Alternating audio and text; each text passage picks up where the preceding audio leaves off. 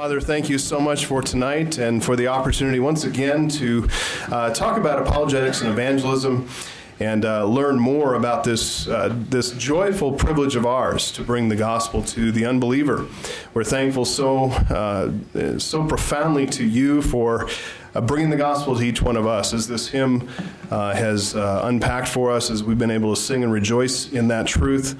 We're grateful to you forever for our salvation. And we pray that you would use us to save uh, many others in Jesus' name and for his glory. Amen. Amen. All right, you can be seated.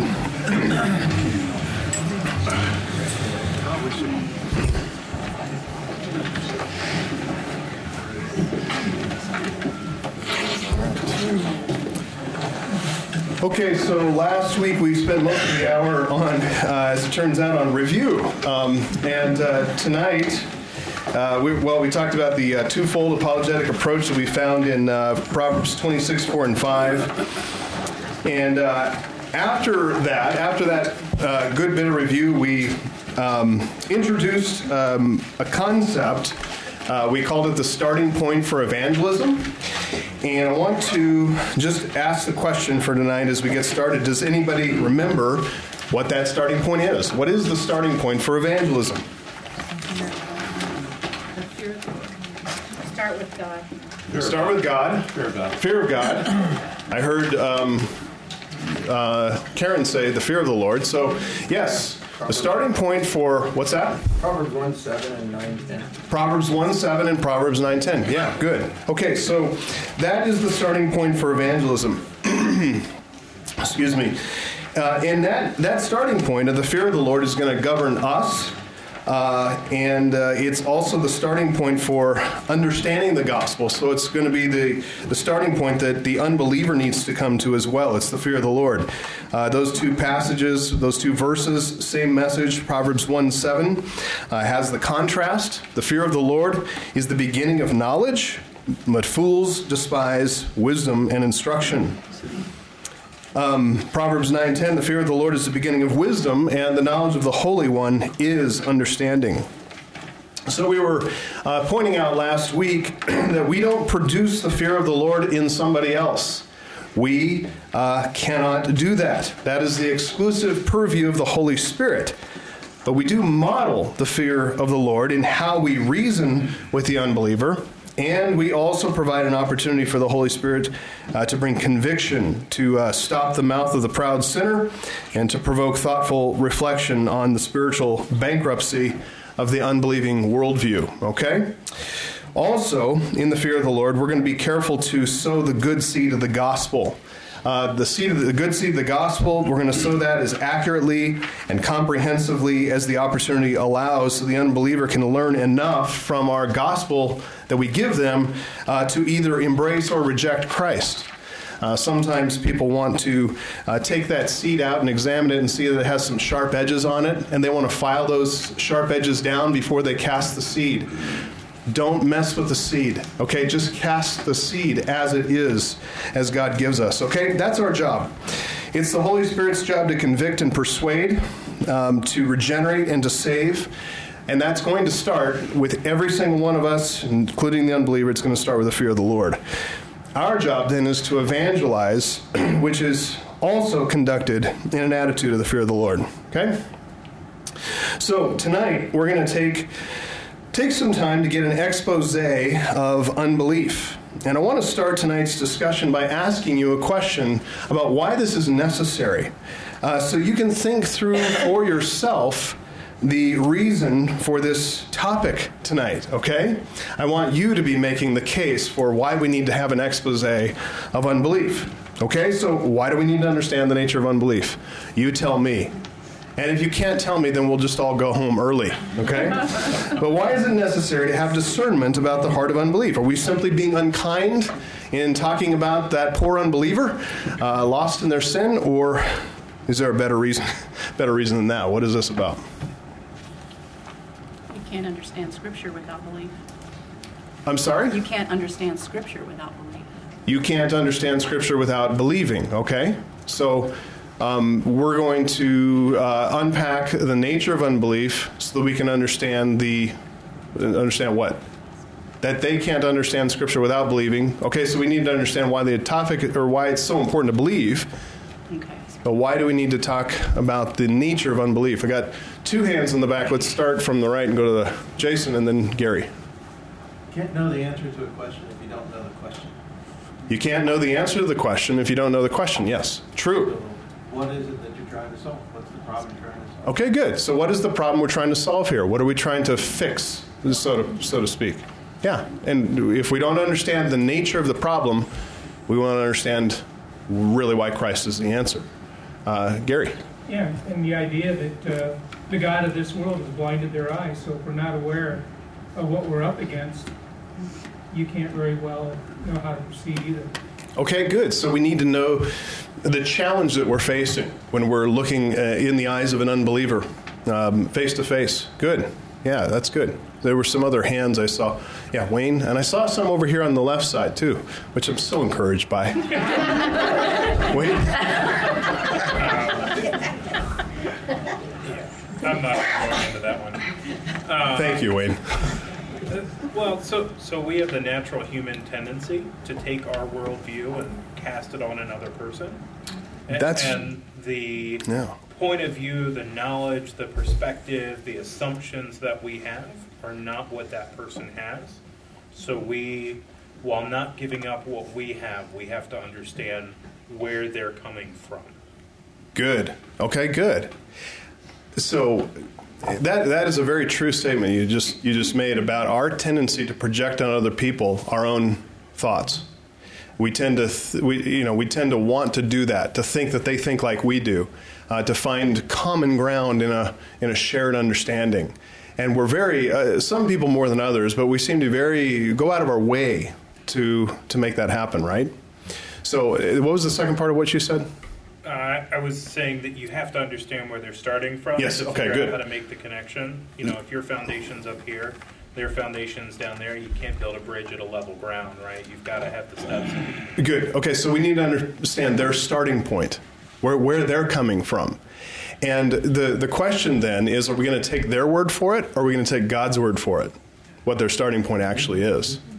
And that really is going to help us solve a lot of issues when it comes to evangelism and apologetics. If we'll take God's word for what we're seeing in front of us instead of their word, or instead of what we want to believe about them, right? Okay. This side of the room, there were some hands or a hand. All right, there's half a hand. a non committal hand. Going with what Wayne said, just having a little bit of a relationship with a person helps because there are people that have no knowledge of the Bible at all, any firsthand knowledge. They may have mm-hmm. heard of it, but they don't have anything. Yeah. They have never stepped foot in a church. Right. And that's a big difference between that and someone who has been grown up in a church but never really heard the gospel.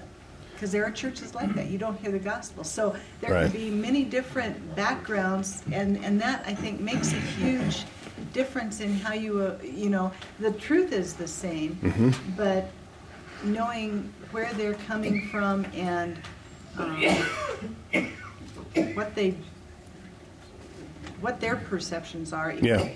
I, I don't know. Good. Yeah. Okay. So so we're dealing with different kinds of unbelievers, different varieties of unbelievers, right? Some are nominal Christians. They, they call themselves Christians because they're American. Yeah. You know, they grew up in churches and they eat apple pie and therefore they're Christians. So they like baseball, therefore they're Christians. Um, or and there are some who are in some rank cult of Christianity, Jehovah's Witnesses and Mormons or whatever. There are some who have grown up in India and they come here because they got a tech job. And so then you talk to them and they've never heard anything of this. They have a million plus gods and their plethora of pantheon of gods in Hinduism. And uh, so how are we going to do it now? So here's the question then. Do we need to understand everything about Hinduism, in order to talk to them? No. Is it helpful? Sure. To understand more about their background and their worldview. Uh, but it's not necessary. Okay?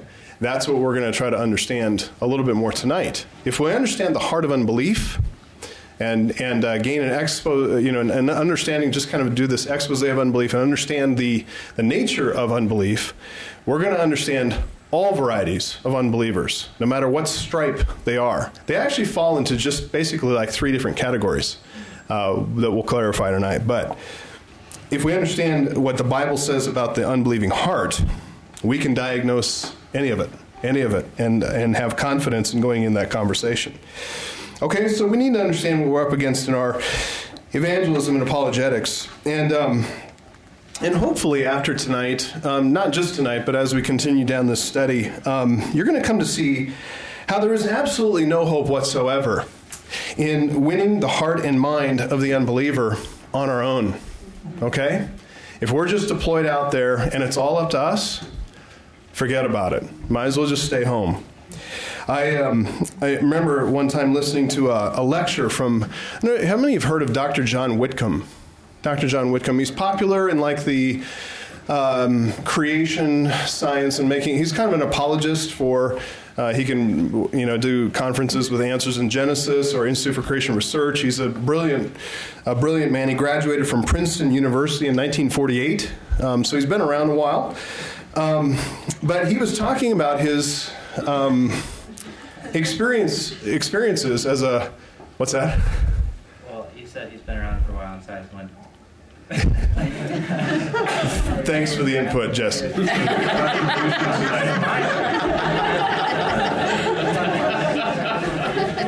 right, there's peanut gallery over there. That's why they're on this side of the room.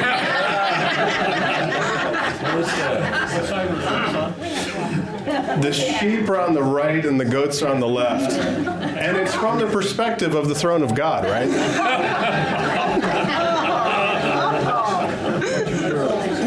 Saying.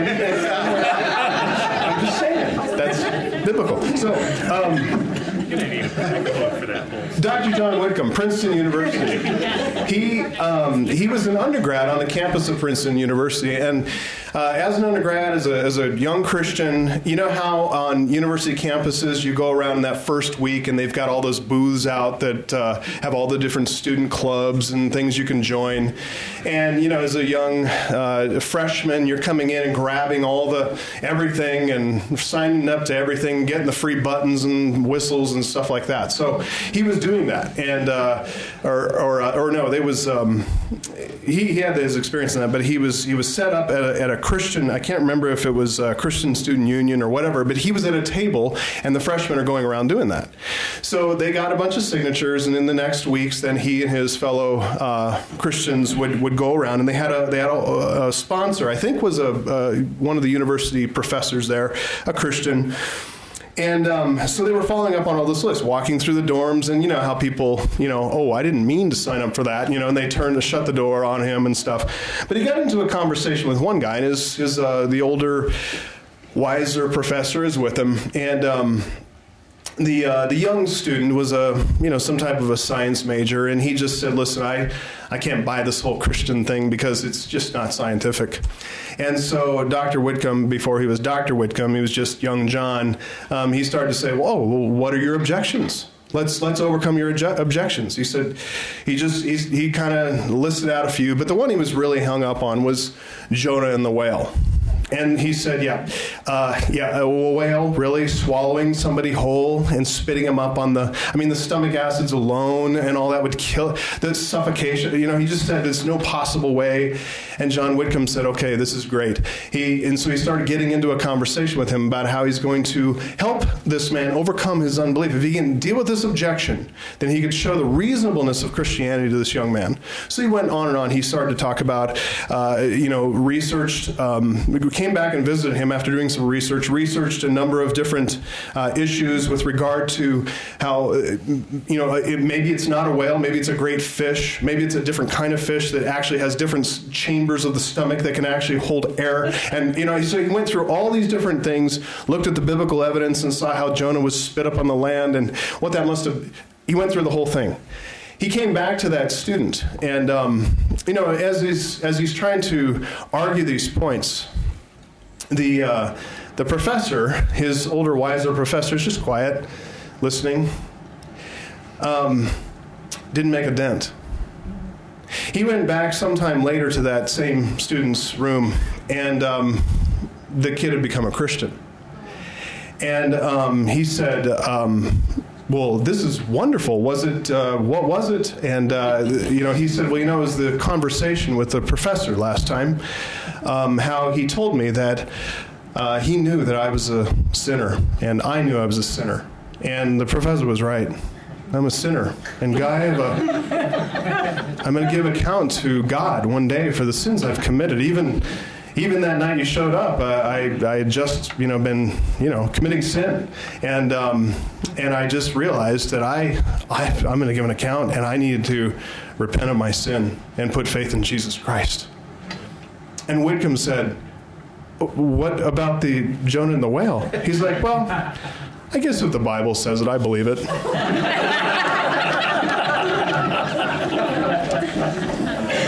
so much for objections of unbelief, right?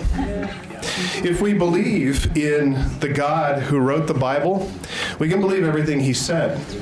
And the issue that changed in that young man was not the issue of solving some argument or riddle or figuring out his objections. The issue was regeneration. The issue was that young man had been in darkness, and he wasn't he was going to see objections everywhere. But once the light came on, the light of the truth was cast over the entire Bible.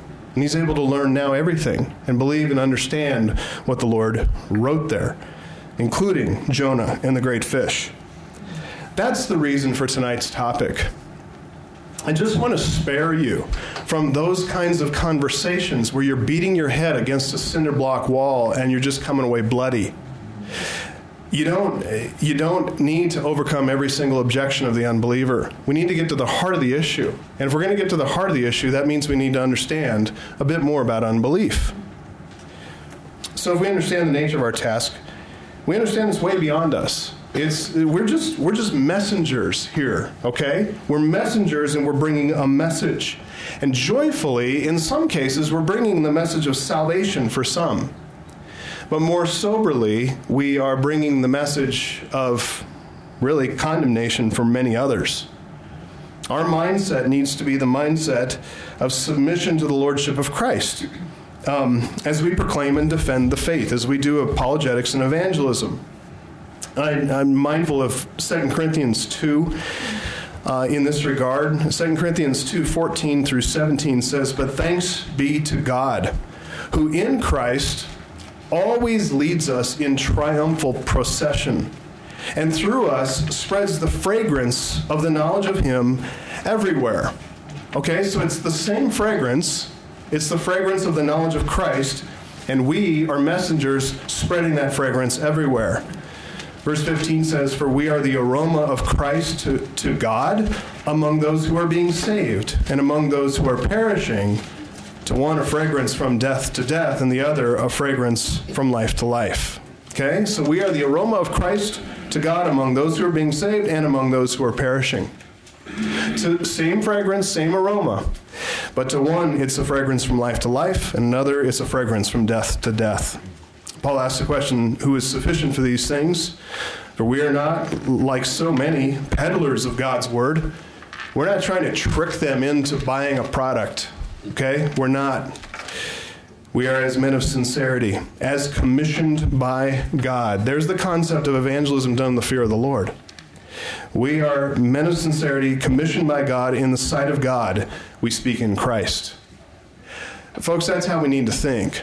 We need to think that we are His messengers with His message, His ambassadors, and we're commissioned by Him, and we dare not meddle with the message. We dare not act like peddlers of some cheap product, some cheap gimmick. We're not doing gimmickry. We're not trying to shade the truth. We're not trying to, to flatter them and then bring the gospel in or the demands of the gospel in later. We need to be forthright with the claims of Christ and the claims of the gospel. And to some, that's going to be an aroma that stinks to them. It's going to be the aroma of death to death. They're going to hate it.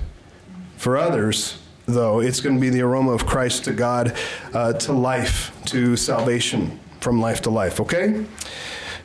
Our job is to be obedient and submissive to Christ. from, from start to finish, we need to be governed by the fear of the Lord. Um, and that means that we have to recognize the nature of unbelief so that we can understand that the believer, too, he or she must come to Christ, come to God in the fear of the Lord. That's the starting point, okay? Now, to see clearly why the fear of the Lord is the necessary starting point for all unbelievers as well, I want us to go back to a passage we've referred to uh, several times uh, in this course so far uh, Psalm 14. Psalm 14. So you can go ahead and turn to Psalm 14. Psalm 14, uh, as we've mentioned before, it begins with a, with a statement that exposes the heart of unbelief. And it says in verse 1 The fool says in his heart, There is no God. Okay? That is not unkindness, as we've said. That's not name calling. This is actually, this statement is an accurate assessment of the condition of unbelief. Okay? Let's read uh, from verse 1 to verse 4. The fool says in his heart, There is no God. They are corrupt. They do abominable deeds. There is none who does good. The Lord looks down from heaven on the children of man to see if there are any who understand, who seek after God. They have all turned aside. Together they have become corrupt. There is none who does good, not even one. Have they no knowledge? All the evildoers who eat up my people as they eat bread do not call upon the Lord. That final statement there in verse 4 they don't call upon the Lord. That is essentially rounding out what it says in verse 1 the fool says in his heart, There is no God. So, uh, on the one hand, they say there is no God. On the other hand, they prove that by not calling upon the Lord. They don't call upon the Lord, okay? Now, again, we have said this before, but I want to unpack this just a bit more by asking you a question. But verse 1 is not merely condemning what we might call modern secular atheism, okay? This is much broader than that in its condemnation of folly. This is about what we might call practical atheism, which, as I'm saying, is much broader. So I want to ask you would anybody care to elaborate on why this is not just limited to a modern version of secular atheism? The fool says in his heart, There is no God. But uh, why this is actually speaking of something that's much broader, a practical atheism, we might say. You mean not a practicing atheist? Is that what you're? I'm, I'm saying that this is talking about a practical atheism, maybe an atheism in consequence, an, an atheism that is resultant from a way of thinking, rather than a, a conceptual atheism.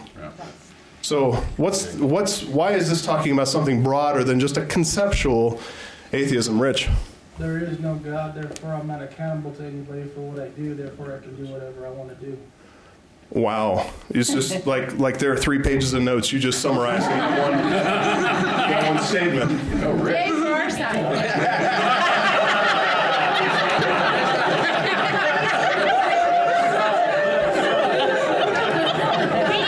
You know, that's like worth five bonus points right there. That was a good answer. That's exactly Be right. on our side. He used to be on your side. Sure, Rebecca. We saved him a seat. What's that? We saved him a seat on this side. He wanted to help their team, I think. tonight. So great, great, uh, great comment there. Can you repeat that? Go, can you repeat it? There is no God, therefore I'm not accountable to anyone, therefore I can do whatever I want to do. Okay, so th- is is that not whether whether you come at this life from as a conceptual atheist, denying even the principle of God, or whether you just maybe grow up in a church and live however you want to, is the end not the same? I have no accountability to God. I can live however I want to. That's why I'm saying is practical atheism. At the end of the day, it's the same thing. And that person is described here, verse 1, as the fool. That's the fool. There were some other hands, yeah. Uh, Keeping it on this side. Max and then Joe, yeah. I think we can oftentimes look at people and think that they're okay unless they're crying in front of us. And I think that this puts into context that this issue is far broader and far more ap- applicable to so many people that we come across every day that we just we don't think about it that way unless they just look really broken. Yeah, thank you for putting it that way because that's exactly right. We we encounter so many people, and on the outside, let's just say go into any church, any given church, ours included, and they're dressed up. They're they're you know they've got all the makeup on, or they're they're doll. You know, they men did their hair that morning or whatever, and they come into church looking put together when you start to have a conversation with them, though, you start to realize and you start to unravel the truth of the matter, where they really stand. Not only that in a conversation, but you look at their lives, you look at how they live. That tells you everything you need to know. If you want to know what someone truly believes, don't ask them to profess it to you. See how they live. Look at markers in their life, how they spend their money, what they do with their time, what they do with their resources. That'll tell you where they really stand. And you're right, just on the surface, that is not necessarily a good indication of what they really are. And what they tell you is not a good indication of what they really are. You need to cut through. Look, we are people of faith. We believe in what is not seen, not in what is seen. That's not where we trust. Is we don't trust our senses like the rest of the world. We trust in what is unseen. And what the unseen God tells us about the unseen heart is right here, okay? Joe. I was going to say that at the time this was written and until recent history, everyone believed that there was some kind of God. So Okay, good. So, so in the context, that's an excellent point. So, in the context of when this was written, Psalm 14 was written, it was a pre modern world, and everybody, without exception, believed in some form of deity. Right? So, so in the context here, he's not talking about the conceptual modernist secular atheism because that didn't exist at this time. What existed is all forms and manners of religion. So that's the rejection of this God, the true God, that is the heart of atheism. That's the foolishness. Okay? So, um, any more? Uh, okay, I got to get this comment out, or I'm going to blow up. I, I just want to understand, so going back to what you're talking about earlier, it's not really that important to understand where they're coming from because we all come from the same point in that we're sinners who have sinned against a holy God. So we're kind of worrying about, or I have before, understanding where this person is coming from when basically it's the same starting point that they we have to see them see Again, ourselves. this side, you are rep- uh, impressing me to know it. Now you guys got to catch up. But she's saying, but you're, you are clarifying uh, just to make sure you got it right. That is that is correct. Look at Rebecca. That is, that is not loyalty. That's a little embarrassing, right? But we do love your competitiveness. Let's see this come. I actually I do. Actually, it's, it's it's Adam's job to blame Eve, not your job. All right, sorry. Back to Karen's point. I Yes, think I yes, have you're absolutely. that too much. Yeah, eh, look, we all have. We, we think that, and it's that concept of relational evangelism, which it's good to have relationships with people and unbelievers. It's good to have relationships, and the more you know them, the better you know how to talk to them and, and all that. But you're right. They, the bottom line is that every single unbeliever has the same exact problem, the same exact starting point, the same exact issues. This is the heart of rebellion against the true God. Okay, that's good. Okay, so good. You, you you've got that right, and that's very well said. Write that down. so, what's condemned here? Um, and we understand. Uh, let's just bring Psalm 14:1 up to uh, now cr- Christian terms. What's condemned here is really a denial of Christianity. Okay, the Christian God, uh, who is revealed as a triune God, Father, Son, and Holy Spirit. This is this is more um, about more than just the facts of Christianity. This is about the authority of Christianity to govern the entirety of life. That's what is being rejected here by the fool. Okay, this is this is about a rejection of biblical accountability, accountability to the God of heaven.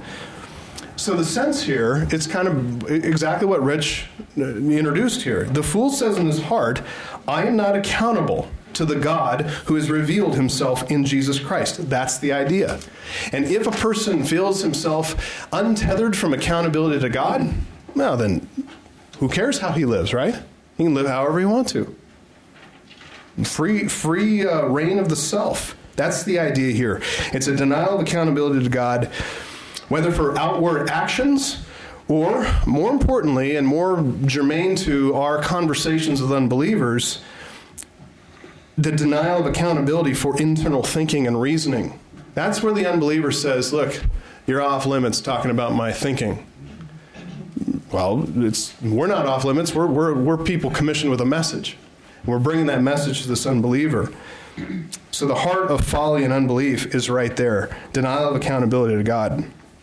Deuteronomy 6 5 says that you shall love the Lord your God with all your heart and with all your soul and with all your might. The heart in the Hebrew mind, it has to do with the mind. The heart has to do with the seat of thinking and reasoning. Um, the soul has to do with all the stuff of life. Okay, it's the entirety of life. So time pursuits, uh, or time pursuits, use of use of uh, finances, ambitions, all of that is uh, the soul. So you have to love the Lord your God with all your heart, which is your thinking, your reasoning, all your soul, which is everything to do with your life, and then might has to do with your strength, your energy, um, what you're going to give yourself to. So the might has to do with all the rest. So basically, the verse is saying, Deuteronomy 6 5, we need to love the Lord our God with all of ourselves with everything that we are. The wise person is the one who fears the Lord, which is the beginning of wisdom. and wisdom for us is to study God's knowledge, to pursue then obedience to his wisdom. So the wise person is the one who knows that wisdom is not found in the self. Wisdom is not found in the self. Wisdom is found in God and God alone. So the the wise, the, the one who fears the Lord, the truly wise person, is one who humbles himself and says, "I'm not going to look for for wisdom in my own heart because it's not there. I'm going to look for wisdom in the heart of God, the mind of God." So he sets his heart to study God's word, to learn its doctrine, to obey its teaching. The idea here is the wise person, the one who truly fears the Lord, is teachable. Get that? Concept in your head that say to yourself all the time, I need to be teachable. I need to be a teachable person. Teachable, instructed by the Lord. Okay? The fool is the one who rejects that. They say wisdom is found in my own heart. Wisdom is found in my own thinking. Wisdom is finding in found in know know thyself is the heart of wisdom, right? So the fool is the one who doesn't fear the Lord, and that's the fundamental attitude of folly. Notice in Psalm 14, what uh, the folly of unbelief leads to. It leads to practicing corruption, um, practicing abominable deeds, practicing evil, that is, none who does good. When you think about it, written so starkly there, under this blinding, sterile light of God's holy word, boy, that looks terrible, ominous, right? Practicing corruption, doing abominable deeds, none who does good, practicing evil. Sounds like obvious evil and easy to spot in somebody's life, right? Not necessarily. That which is going on, truly going on in the hearts and minds of mankind, is hidden from us. We are unable to see what God sees. For some kinds of sinners, their depravity is pretty easy to spot. You know, you can see today's, maybe today's secularists or atheists or today's hedonists, those who celebrate their depravity and flaunt their sin, easy to spot. But what about the depravity of less obvious sinners? Are we willing to apply what God says here in Psalm 14:1 to those people as well? Maybe to people who are much closer to home, maybe right next door to us, or maybe living in our own home? That is, does the Bible's judgment here and again, about their thinking, starting point of their thinking, which is total unbelief, total denial of accountability to God, are we willing to apply it? Um, apply this in their thinking to what it says, or to the people we see, also about their corruption, also about their abominable deeds, also about them doing no good whatsoever? Are we willing to apply that to the sweet Mormon lady who's lived next door to us for 30 years? We have to. We have to. That's right. She never seems to hurt a soul. Um, what about that neighbor, the sweet, you know, person who shovels your walkway, you know, or hardworking school teacher, the friendly doctor, any other what we might call a decent human being? Are we willing to apply this verse to them too?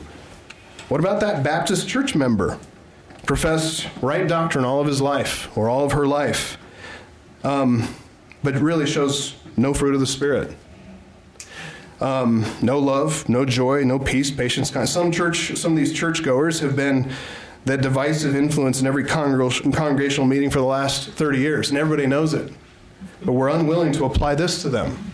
Or flip it around, some of those churchgoers is they're naturally buoyant, gregarious. They're, they're friendly to everybody, but there's really, when you really look closely, there's no true fruit of the Spirit growing in that person's life. Just a lot of handshaking and shallow conversation.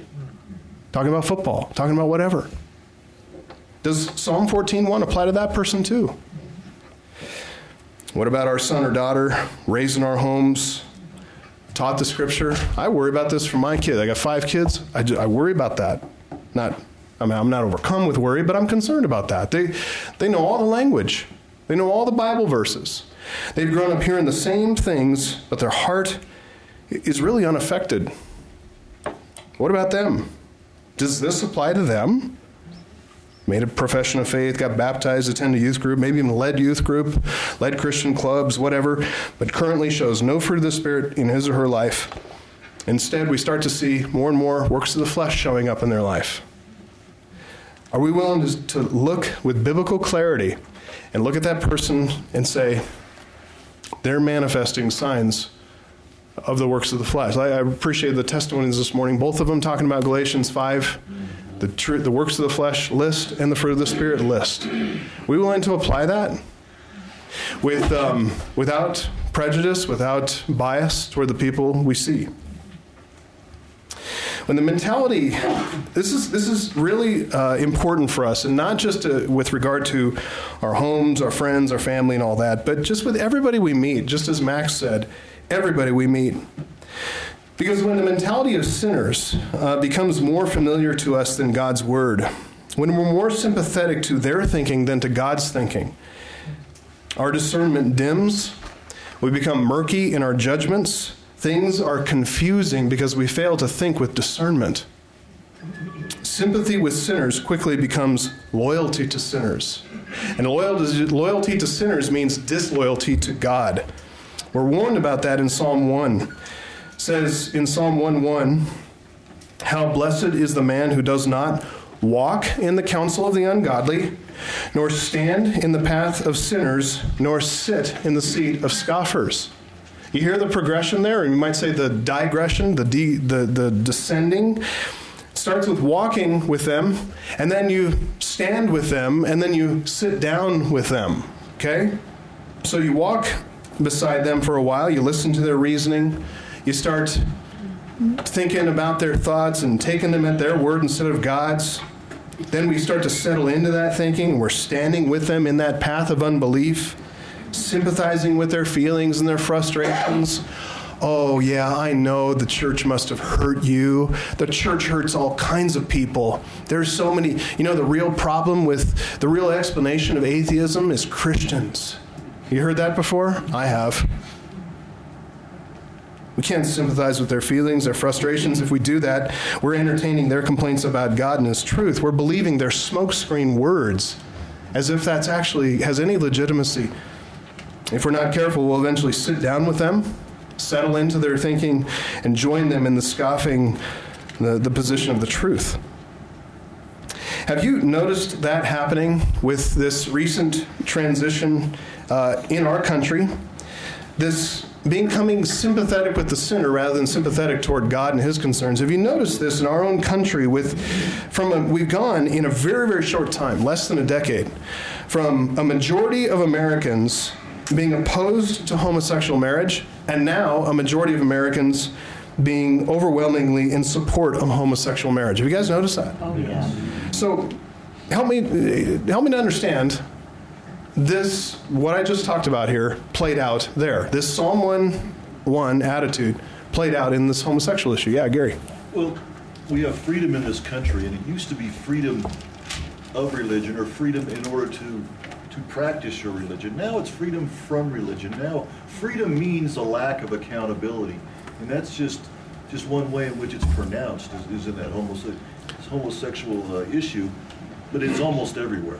Right. Okay, good. So freedom from accountability. We've we've taken freedom rather than from a, a freedom of conscience. Now it's a, basically a freedom uh, of license, a freedom of any pursuing any kind of a sin. Yeah, good. I'm Bryce. on this side.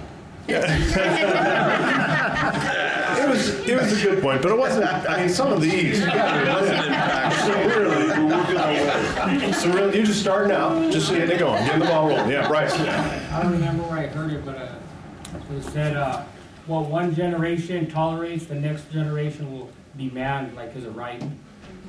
Yeah, and what? Yeah, so what one generation tolerates, the next generation celebrates.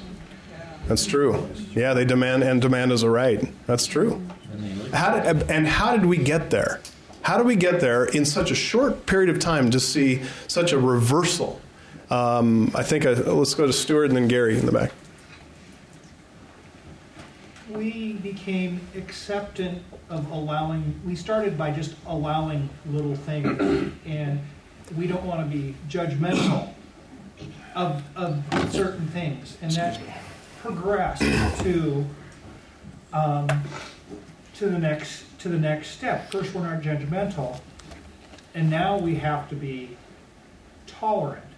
Okay, good, but And then we have to be acceptant, totally accepting. Right. Okay, so good. You've tracked the path in, in a, maybe a conceptual or an abstract term. What happened concretely to, to chart that path where we're, we're tolerant and non judgmental, then accepting, then embracing? What happened along that pathway? Let's, uh, Gary, I'm going to skip you real quick because I see a, a beautiful hand raised right there named Natalie. Um, so the Bible tells us to love everyone, Mhm. and I feel like some people, some Christian people, believe that they're loving these homosexual people by accepting who they who they are. Okay, good. We are. Led to that tolerance, if that makes sense. Okay, good. We are starting to get to the heart of the matter in what you just said about loving, and you're talking about people. This is the issue. We have people in front of us, okay? It's no longer a concept, an idea. It's no longer a sin. Now it's a person. Right. That person has become so defined by that sin that now to, to reject the sin or to condemn the sin is to condemn the person. That's what's switched. So let's go back to the back with the father then son. Well, to me, I just think of what Barbara and I, when we uh, got married, it was like you'd hear jokes on TV and you kind of laugh, and then pretty soon, and it would be making fun of homosexuality. Then the more it was talked about, the more acceptable it became. Pretty soon, you find yourself sitting there laughing at shows and laughing at the sin, and so you're not taking it as God's holiness anymore. Now you feel like you're sitting in the seat of scoffers. There, there's a progression as you're around it that you see uh, just by what you tolerate in your life. Right. Yeah, I, this I, I, I don't have time to go into a whole thing about the use of humor. But humor is it's a powerful force. And if you really think about the the socializing um, power of humor, it, very very important uh, concept. Josh. I think that most people's revulsion to homosexuality originally was just because it was different and gross to them and not based on The yuck factor, God- yeah, right? not based on God's word. And so, as entertainment moved in that direction, and you started to, it started to make you believe it's more acceptable. Like uh, Natalie said, it put a face. You started to see actual people. Right. Oh, this isn't. Well, this isn't that bad, and so it just progressed in that direction. Good, good. Okay, so Homosexual advocates have actually been very clear about their use of propaganda in humanizing the issue. Okay, they put a face on it. I, I, I'm going to move on, but they put a face on it. So now it's not an idea, it's not a sin, it's not a concept. Now it's a person, it's a relative, it's a son or daughter, it's a cousin, it's a it's a friend. One, you know, once homosexuality is about a name, a face, a close relationship, it's no longer just a concept to oppose or a sinful idea. It's personal. It's personal. So if we sympathize more with that person, with that sinner, than with our God, we're changing loyalties. We are. If we take them at their word instead of taking God at His word, oh, I, you know, and I've talked to people, homosexuals, who say, you know, I don't know a time in my life when I had a, a different kind of attraction. I believe them. I don't know a time in my life when I didn't have an attraction to take somebody else's stuff and make it my own. But that doesn't make it okay. The fact that I'm born in sin and born as a sinner, it's understandable that that's the only thought I have. It's the only temptation I have. It's the only desire I have. Covetous desire rules. It's just that their expression of covetous desire went toward homosexuality. Mine went toward theft or whatever. It just went in different directions. It's all equally condemned. We need to look at this through biblical eyes and realize that if we take their word instead of uh, their word and take them at their word and sympathize with them and their issues, we're actually showing disloyalty to God. That, that is the very opposite of our starting point being the fear of the Lord, right? So, we, um, in the words of Deuteronomy 6 5, we're basically failing to love the Lord our God with all our heart, with us, our mind and our reasoning. We're not loving Him with all of our soul, all the stuff of life, or all of our might, our strength. So, the true believing orientation, which is Psalm 1 2, is to delight in the law of the Lord, is to meditate on His law day and night. So, the more we saturate ourselves with Scripture, the more we're going to think like God thinks. So turn off the TV and open your Bible and get the Word of God into you, the more you're going to think like He thinks.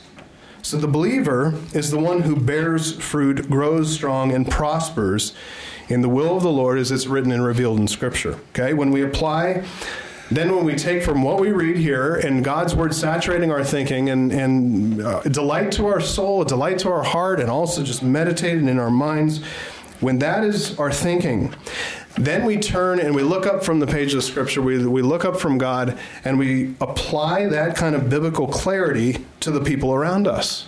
When we do that, God is going to use that kind of clarity to convict, to rebuke, and get this, to heal people. To really care for that sinner. It doesn't matter if they're a homosexual sinner, a covetous sinner, a thieving sinner, it doesn't matter what kind of sinner. God is going to use our clarity in speaking the word and making those judgments to convict, to rebuke, to heal, to give them the help that they truly need. Okay? Again, kind of like the testimonies we heard this morning about that list and the clarity that they had as they looked through Galatians 5. So helpful. But if you don't actually look at that list, you're never really helped. And then you're lost.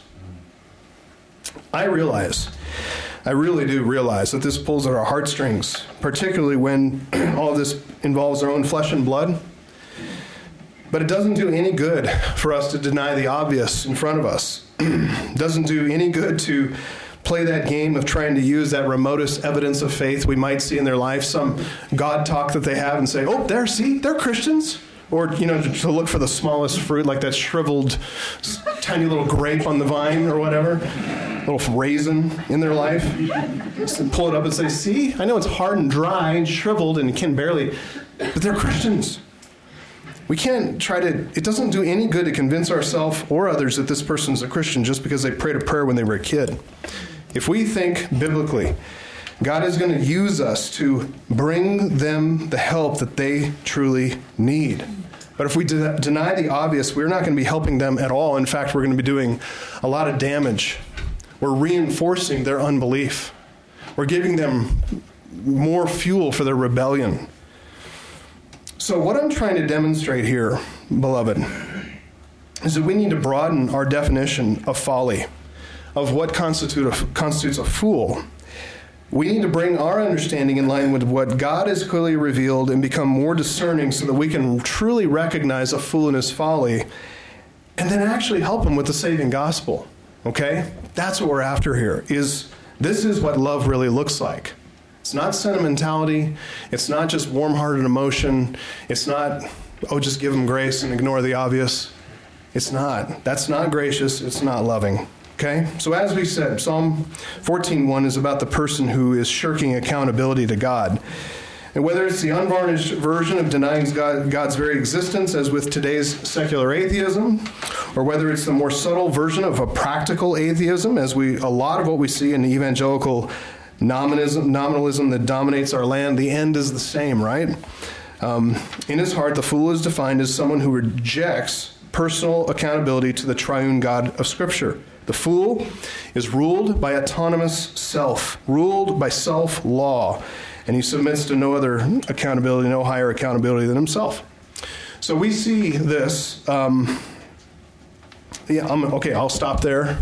Yes, Christy. I just was wondering, can, so can, is this, could you say that someone's view of the authority and sufficiency of Scripture um, points to their their folly or their atheism, even if they claim to be like, I'm just in one of my classes, we're studying a lot of Christian psychologists, like all the different views of um, mixing or integrating psychology Yeah. with Christianity. Okay. And as I'm reading some of these people's, um, they're, we're giv they're given a case, and all of these people are given an opportunity to tell how they would diagnose or help this person. Okay.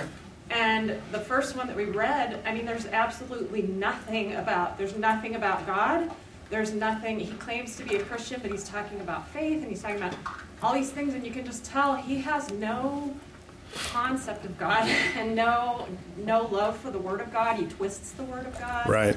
So I'm, I was just wondering if like authority and sufficiency of Scripture might be is that like a I think it's a good indicator of a person's fear of the Lord or lack of fear of the Lord. But I want to be quick to say this that because of the kind of evangelical nominalism in our land and just such a broad, big tent understanding of the gospel, which many false gospels are underneath that tent, many sub Christian gospels are underneath that tent. There have been people who've been truly come to faith in Christ, and they go to a church. They think, "Hey, all church," you know. They just they don't know, and so they go to a church, and they they're taught down a certain trajectory in their discipleship, and they follow that. It, it may be it may be frustrating to them, it may be hard, and then they keep bumping up into things they don't quite understand. But they think the problem is with them, not with the system that they're being taught. So I want to be gracious and say that there are people, a lot of people, I think, in our churches throughout the land who don't truly have a clarity about these things. Now, what I would say is that when they're tested with, you know, this is God's word and it's absolutely authoritative, absolutely and exclusively sufficient for handling everything pertaining to life and godliness. And this is how we need to think. I would say, the heart of a true believer, it's Jesus says, My sheep hear my voice. When you see someone who calls himself a sheep, you give them the voice of the shepherd and they reject it or turn away from it or modify it or reinterpret it or say that's your interpretation, but it's not mine, that's rejection. They're not truly of the fold. And I would say sometimes you need to be patient and take some time. It may take some time. But the person who who's truly regenerate, truly one of the sheep, they're gonna they're gonna hear the voice of the shepherd. They have a Holy Spirit, the Holy Spirit, sorry, the Holy Spirit living within them that is their truth, the, the truth teller, the one who's uh, uh, illuminating the truth to them. And you need to count on that. You need to believe that and address them that way. Yeah, it's it's this is this is huge. This is huge in our country. It's what we're all dealing with. And so that's why I say that this this approach to evangelism and apologetics is broader than just hey let's let's have some arguments to deal with the Mormons or arguments to deal with whatever ism or cult or Islam or whatever. It's this is about a, a way of thinking that is going to help us to diagnose all of it. And I'm talking about professing but not truly converted professing Christians. Them too. Okay? That was a good question. Thank you for. Well, again, this side? No, no, I'm just. Don't want to get off on that. Um, so, now we, we see, as I'm saying here, this, this Psalm 14 um, mentality, we see this in all and every single one of the systems of unbelief, whether it's a sophisticated system or an unsophisticated system, whether it's a well thought through or not well thought through system, whether it's educated or not, informed or ignorant, all unbelief is the same. It bears the same marks. We diagnose it the same way, and we approach it the same way in the fear of the Lord, okay? And So, whether we're talking about a philosophical monist, a philosophical dualist, or some kind of non Christian religion, those are the three broad categories of all forms of unbelief. Monism, dualism, and non Christian religion. Monism, dualism, and non Christian religion. I'm not going to unpack those tonight. We'll get those later on as we go into more of an apologetics uh, frame. Right now, we're kind of getting into our evangelism section and the gospel and all that. But, you know, so, so like a philosophical monist, that's, that's today's materialist, today's, you know, naturalist, secular atheist. They say nothing the only thing monist, the only thing that exists is one thing, and it's matter. The eternality of matter, and matter generates, you know, non matter and all that. So, um, today's hedonists are like that, the, based on Epicurean philosophy or the philosophy of Aristippus or whatever. Whether we're talking about a philosophical, that's monism, philosophical dualism, okay? Maybe, maybe like essentially today's Platonist, uh, popular dualism of our own day. Whether we're talking about that third option, uh, some kind of a non Christian religion, Muslims, Mormons, Roman Catholics, liberal Protestants, sub Christian evangelicals, all of them fall into that non Christian religion. If a person's reasoning, here's at the end of the day, all three of those categories and all the all the isms and schisms and belief systems underneath monism, dualism, and non Christian religion, all of it if a person's reasoning is not grounded in the fear of the Lord, is not circumscribed by God's revealed word, is not pursuing obedience of faith and shirks accountability to the authority of God's word, that person is a Psalm 14 person. That person is the description of a fool, also known as an unbeliever. Okay? And that's summarized there in Psalm um, 14 4 that they have no knowledge of God. They reject the knowledge of God, they spurn it. They eat up God's true people.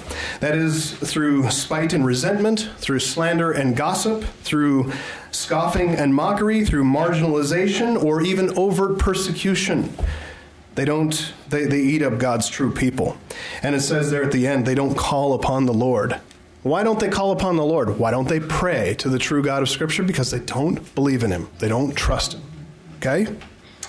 Now, Psalm, look at Psalm 14 again, verses 2 and 3. It says, The Lord looks down from heaven on the children of man to see if there are any who understand, who seek after God. They have all turned aside. Together they have become corrupt. There is none who does good, not even one. Can anybody tell me where you've heard that in the Bible before? Yeah, Brett. Yeah, Romans 3. Okay, good. Romans 3. We find those verses quoted in Romans 3 10 to 18. Go ahead and turn over there. Romans 3 10 through 18. And here's, here's a, a question as we kind of look at the context there. Can anybody tell me how Paul is using those verses quoted from Psalm 14 and other passages? How is Paul using those verses in that context? What is the case that he is making by quoting from Psalm 14 and other passages as well? What case is he making? Lila. That everyone's under sin, and here he refers to the Jews and Greeks in biblical context that refers to everyone. Okay, good. Um, so basically, he's making the case, Lila said, and I agree with her, that Paul is making the case that everybody is under sin. Everybody is in this category of unbelief. We're born into it. Whether you're a Jew or a Greek, which is the whole uh, of, of um, mankind. So we'll look at Romans 3 9.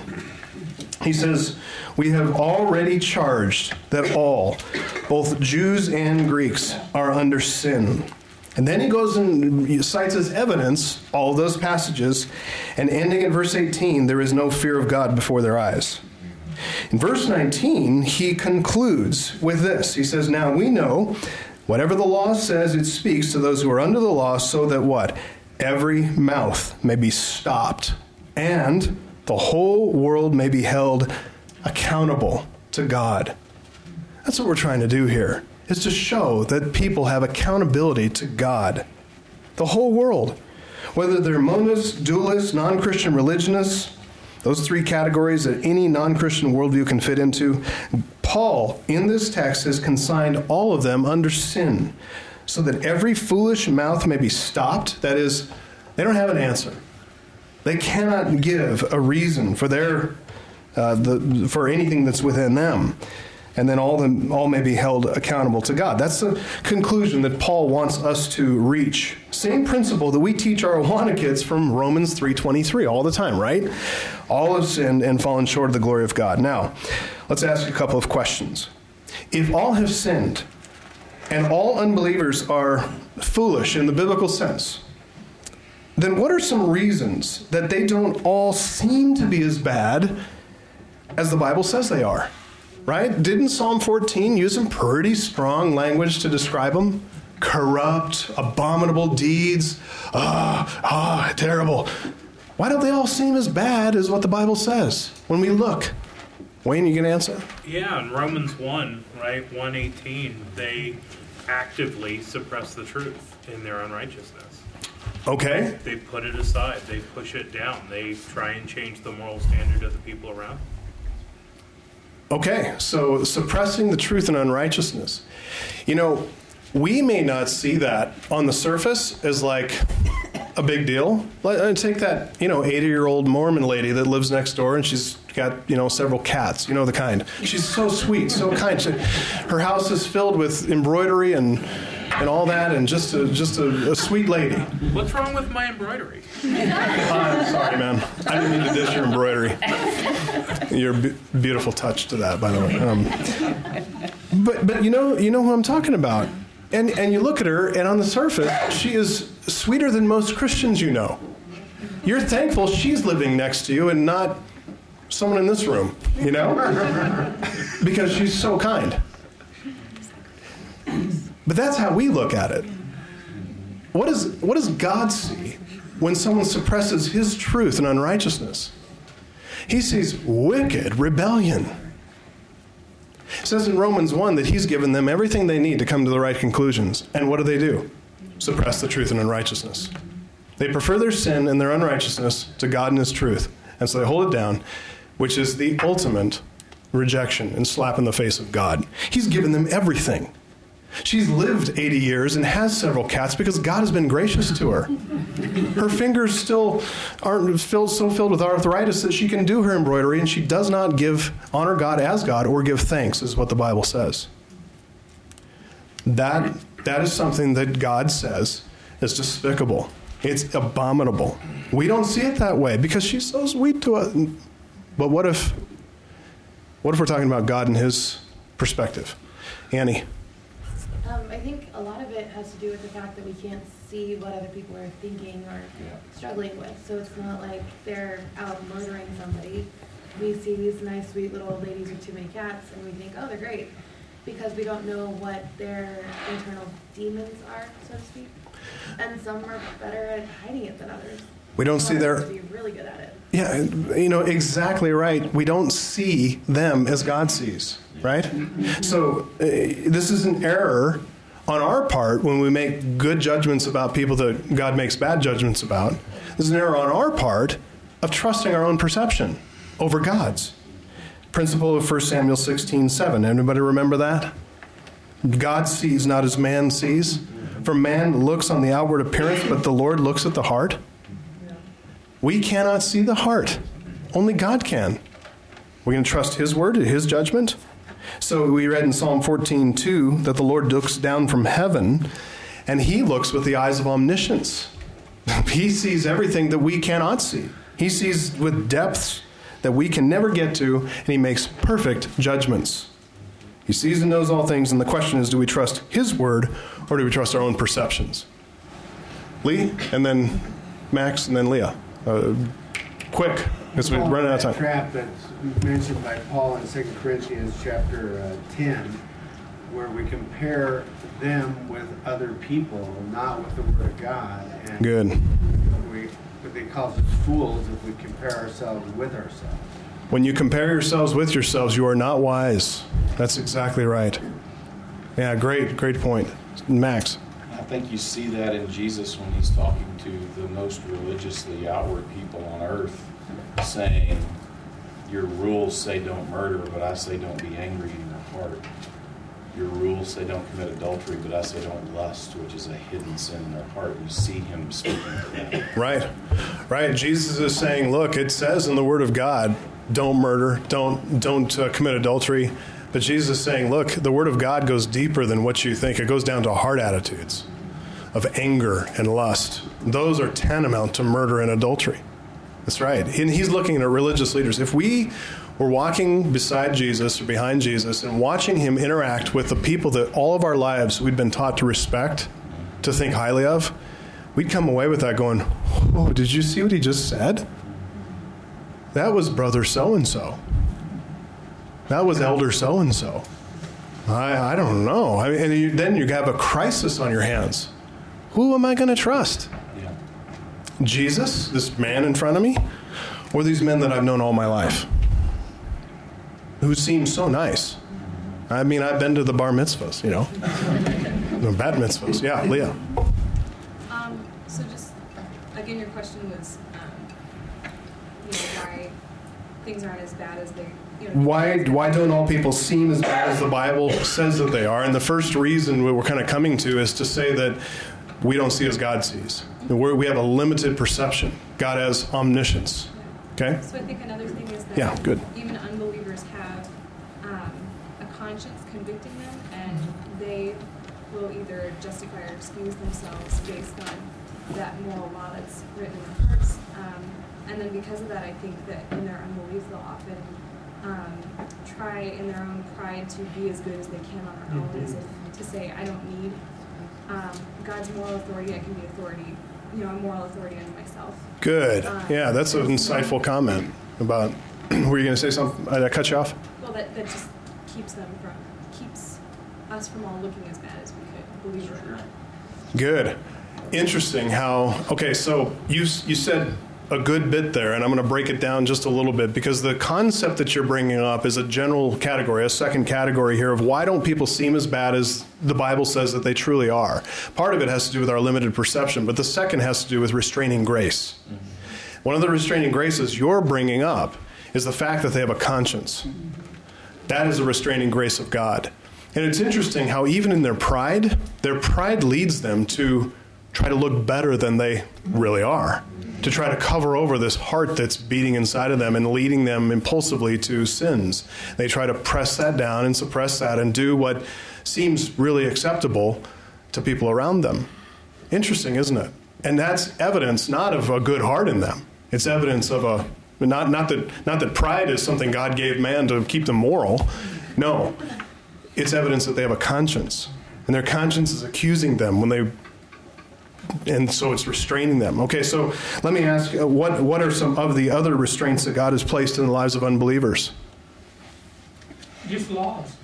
The- Laws. The the government, I mean, you've taken surveys and if you knew you wouldn't get caught and there was no punishment, then people say, well, I would do all kinds of things. Right. But it's the fear of the law that keeps people from Good. Yeah. So just just law, the, the the law of, and we might say law in that sense, in the sense of government. Human government is another restraining grace of God. God has given mankind government, law enforcement, laws, and then accountability to those laws through law enforcement, judicial system. You know, penalties. Yeah, that's that's all part of God's restraining grace, and re- the reason why unbelievers are not completely anarchists. You know.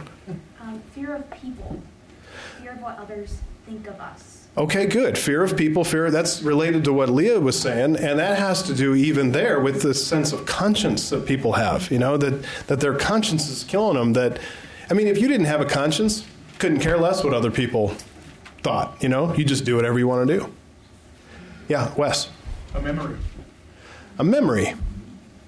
So tease that out a little bit. I mean, while I'd say mine is continuing to grow, I think uh, on one side of the coin, you, as a sinner, you're empathetic to some people, so you allow for a little bit more grace or tolerance um, in error. But regenerate, you recall where you came from and, and how much God has changed you. And then even in the world, we, we, we see the sins of others and remember the sins of others. Mm-hmm, mm-hmm. Good. So a memory again, going to uh, the the display of the, the the law of God and the truth of God lived out either well in a person's life or poorly in a person's life. That's a restraining. You know, just the example around us is restraint. Um, what about um, what we might call the moral law inscribed on the heart? That's what the conscience is basically working off of. Is this sense of right and wrong that everybody has, no matter where you go on the planet. Every single person has a sense of right and wrong, and and they are back down to the Ten Commandments too. That is really inscribed on the hearts of everybody about not murdering and not taking somebody else's wife and stealing their goat and all that kind of stuff. It's all it's all in the heart. So moral law, the conscience. Uh, we talked about human government, Romans 13. What about what about family? Is family a restraining grace in people's lives? Yeah, absolutely it is. And that's why the breakdown of the family is a breakdown in restraint. You you destroy the family, you destroy restraint. Okay? Because the even even in parents that aren't believers, when they become parents, all of a sudden there's this concern for this child. And all the partying and the crazy stuff they used to do, they're like, well, I can't do that anymore. I'm a parent. I got this child now in front of me. Where does that come from? God put it there. And all of a sudden now they want to raise that child better than they've been living.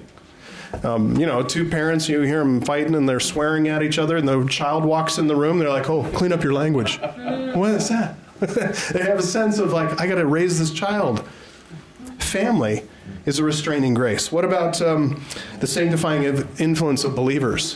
What, is, what does Jesus call us? Salt and light. Salt, which preserves the decay of dying, dead, decaying meat, you know, in that society. Salt preserves the decay of the society around us. Light, it rebukes and corrects and exposes. That's what we are to be salt and light.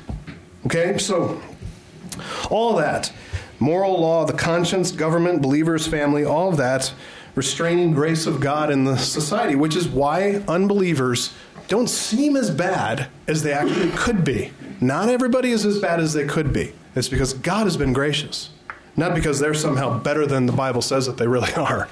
Josh. Well, also, the, the third category, non Christian religions, we know that God has placed eternity in men's hearts. So there's a lot of people who really believe in an afterlife and so have a works based like I need to act good for my for myself essentially for for my betterment later.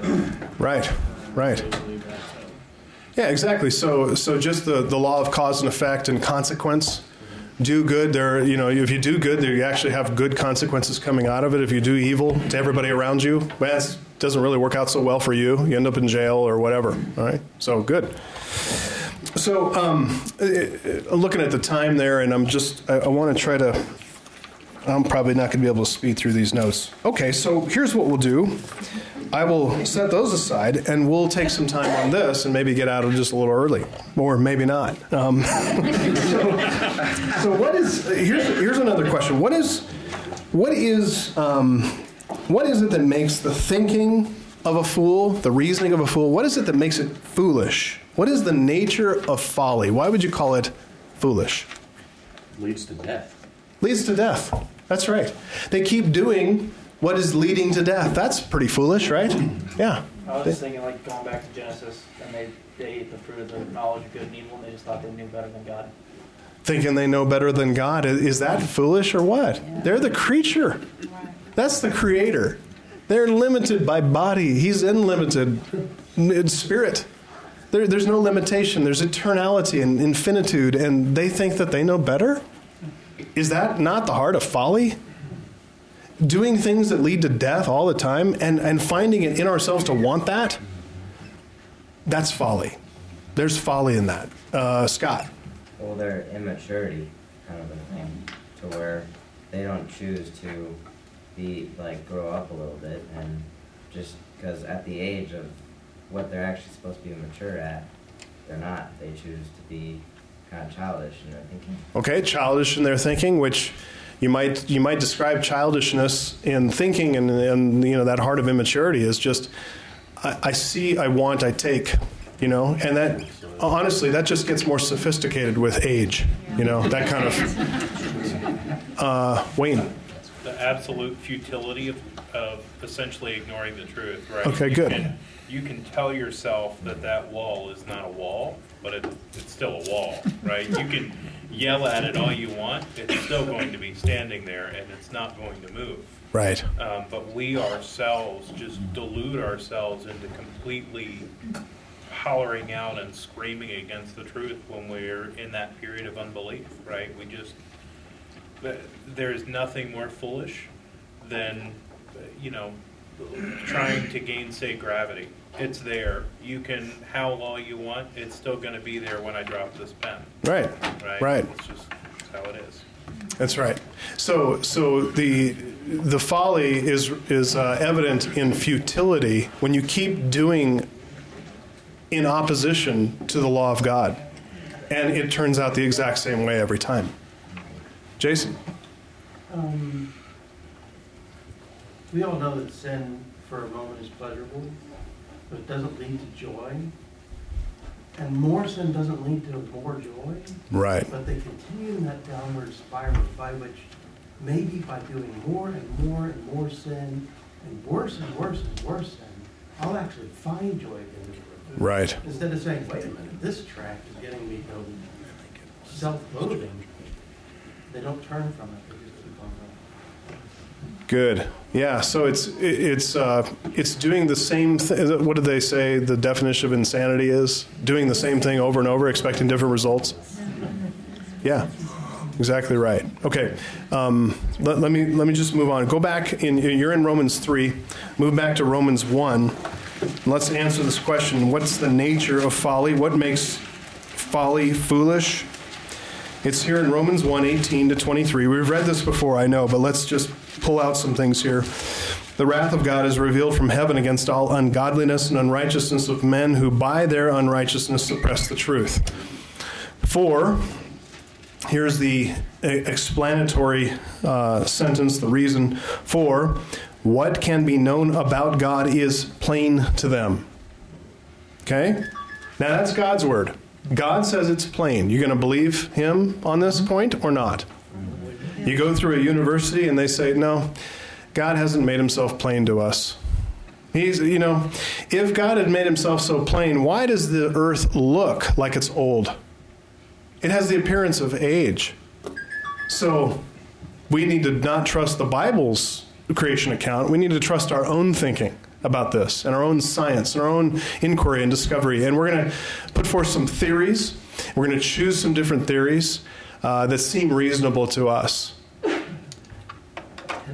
God says, Hey, I made it plain. Who are you to dispute with your Creator? He says, What is known about God is plain to them because God has shown it to them. For his invisible attributes, namely his eternal power and divine nature, have been clearly perceived ever since the creation of the world and the things that have been made. So take anything that is made, and you see the eternal power and the divine nature of God in it. It just and we go back to that that principle in um, a folly in bio. Every biologist knows that that idea of spontaneous generation. It's not true. It's absolute folly, and yet this is what our entire university science system is based on.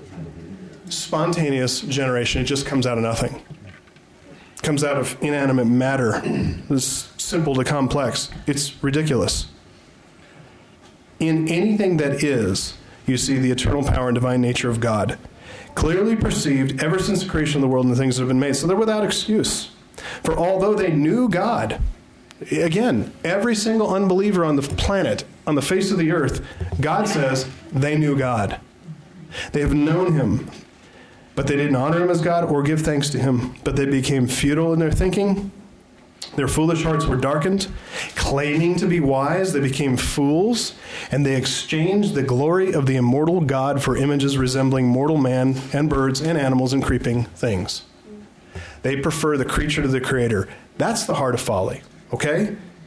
They become fools by suppressing the truth that they know.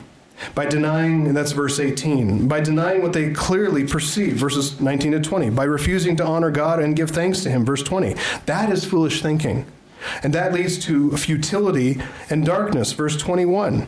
It leads to increasingly degrading forms of idolatry, starting in verse 22, and then ultimately perversion from verses 24 to 28. So put it, to put it simply, fools are foolish because they know their creator, but they choose to reject their creator and replace him instead with the worship of a created thing. Whether it's their own ideas, theories, with the principles that they find, you know, in by observation, whatever. So the, here's the term you need to write down. Folly is willful blindness. Folly is willful blindness. They're in darkness, but they're not excused as if they're, you know, without excuse. They, or, or as if um, that's excusable. It's not that they're um, innocent. It's willful blindness. It's darkness, and it's willful darkness because they've chosen to go there. All right?